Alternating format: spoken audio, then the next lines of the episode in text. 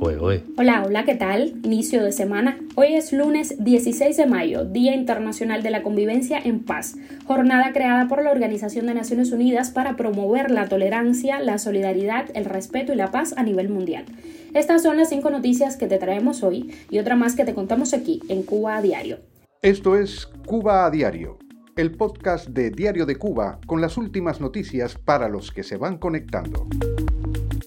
Aprobado en Cuba un nuevo código penal que arremete contra la libertad de expresión y mantiene la pena de muerte.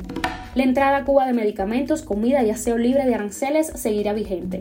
Entregas de productos lácteos, enlatados y cárnicos, el último colchón de Rusia para su aliado cubano. La cubana Chanel Terrero da a España el tercer lugar en Eurovisión, la mejor actuación en casi 30 años. Invasión de Rusia a Ucrania. Moscú busca un control permanente del sur de Ucrania, advierten expertos.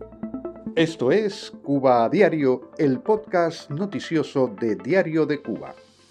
Comenzamos. La Asamblea Nacional del Poder Popular aprobó este domingo el nuevo Código Penal de Cuba, que prevé sanciones de hasta tres años de prisión para quienes insulten a altos funcionarios públicos y criminaliza cualquier financiamiento para lo que sin precisión se describe como actividades contra el Estado y su orden constitucional, de lo cual el régimen acusa rutinariamente a organizaciones de la sociedad civil y periodistas independientes. Activistas y opositores han advertido que el nuevo código busca callar la protesta social, el activismo y el periodismo independiente. La normativa le otorga al régimen las herramientas necesarias para sancionar cualquier actividad que arbitrariamente considere subversiva contra el Estado cubano. Sus impulsores, por otro lado, lo califican como garantista y actualizador, ya que el anterior de 1987 no contemplaba delitos medioambientales, la cibercriminalidad y la violencia de género, aunque en este último aspecto feministas han lamentado la ausencia de tipificación del delito de feminicidio. El nuevo código, que entrará en vigor dentro de 90 días, cuando será publicado en la Gaceta Oficial de la República, incluye 37 nuevos delitos como el de desórdenes públicos para penalizar las alteraciones de esa naturaleza producidas en grupos o individualmente. El presidente del Tribunal Supremo, Remigio Ferro, señaló al presentar el proyecto que la nueva ley refuerza el rigor de las sanciones relacionadas con la corrupción. Asimismo, dijo que establece como sanción máxima la deprivación perpetua de libertad y mantiene la posibilidad de aplicar la pena de muerte en 23 tipos penales.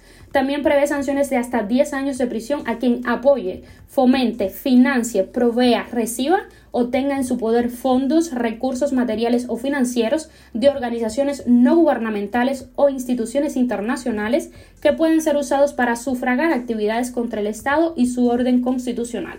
El nuevo Código Penal no ha recibido tanta difusión mediática como el Código de las Familias, aprobado después de tres meses de un proceso de consulta popular. El gobierno reconoció que durante esa consulta casi el 40% de las opiniones recogidas rechazó el Código de las Familias, la única norma que será sometida a referéndum.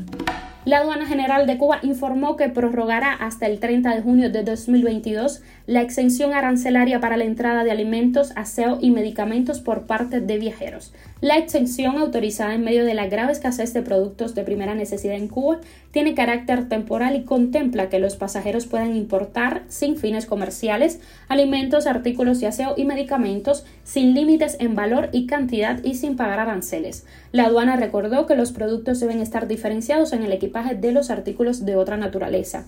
Aunque inicialmente las autoridades de la isla anunciaron la aprobación de la entrada de medicamentos sin aranceles, luego extendieron el permiso a otros insumos médicos como dispositivos de diagnóstico para análisis y biosensores, mascarillas sanitarias desechables, máscaras para administrar oxígeno, hojas y mangos de bisturí, guantes, jeringuillas y culeros desechables de adultos. Cuba a diario. El Servicio Federal de Control Veterinario y Fitosanitario de Rusia informó que acordó con el Ministerio de la Agricultura de Cuba la posibilidad de suministrar una amplia gama de productos alimentarios a la isla.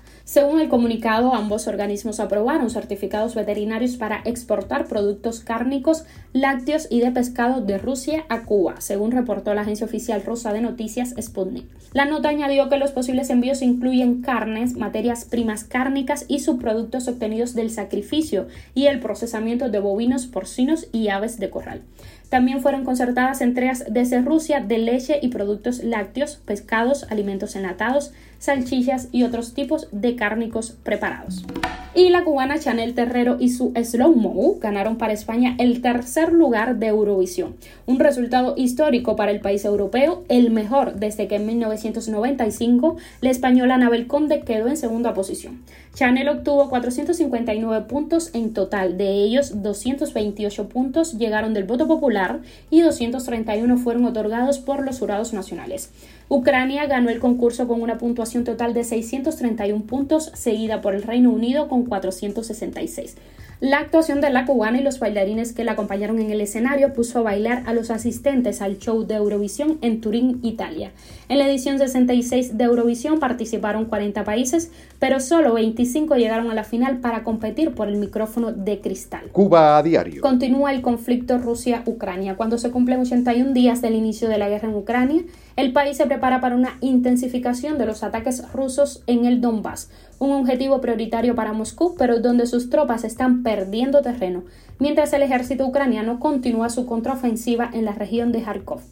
El Instituto para el Estudio de la Guerra, organismo de análisis estratégico y militar con sede en Washington, advirtió que las tropas rusas están reforzándose en el sur de Ucrania con el objetivo de lograr un control total y permanente en la región. En el este, sin embargo, los avances rusos son menores de lo previsto.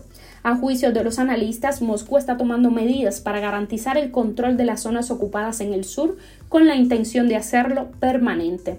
Entre tanto, el viceministro de Asuntos Exteriores ruso, Sergei Lavrov, ha dicho este lunes que la decisión de Finlandia y Suecia de unirse a la alianza militar de la OTAN es un error que tendrá consecuencias de gran alcance y cambiará la situación mundial radicalmente. Lavrov añadió que Finlandia y Suecia no deberían hacerse ilusiones de que Rusia se limitará a tolerar esa adhesión. Y la noticia extra de hoy, la facilidad con la que los dispositivos tecnológicos se han colado en el hogar no deja ver el impacto que tiene su uso no solo en los adultos, sino especialmente en niños. Los dispositivos están diseñados para mantener la atención, son entretenidos y útiles para que los padres agilicen sus tareas. UNICEF y una plataforma catalana de expertos creada recientemente han advertido que urge ser conscientes y poner límites porque de ello depende el desarrollo cognitivo y emocional de los niños. Los profesionales consideran necesario desmontar falsos mitos como considerar a los niños nativos digitales o utilizar argumentos como se lo pongo en inglés para que vaya aprendiendo. El único estudio extenso que se ha realizado sobre el impacto de las pantallas se publicó en 2019 en Canadá y mostraba que cuanto más expuestos estaban niños de 2 a 3 años a los dispositivos, era su desarrollo de los 3 a los 5 años en áreas como la comunicación, habilidades motoras, resolución de problemas y habilidades sociales. Esto es Cuba a Diario, el podcast noticioso de Diario de Cuba. Y hasta aquí por hoy, yo soy Nayara Menoyo y te agradezco por estar del otro lado. Estamos de lunes a viernes a las 7 de la mañana, hora de Cuba, 1 de la tarde, hora de España. Recuerda, nos puedes encontrar en Telegram, Spotify, Apple Podcast y Google Podcast. Hasta mañana.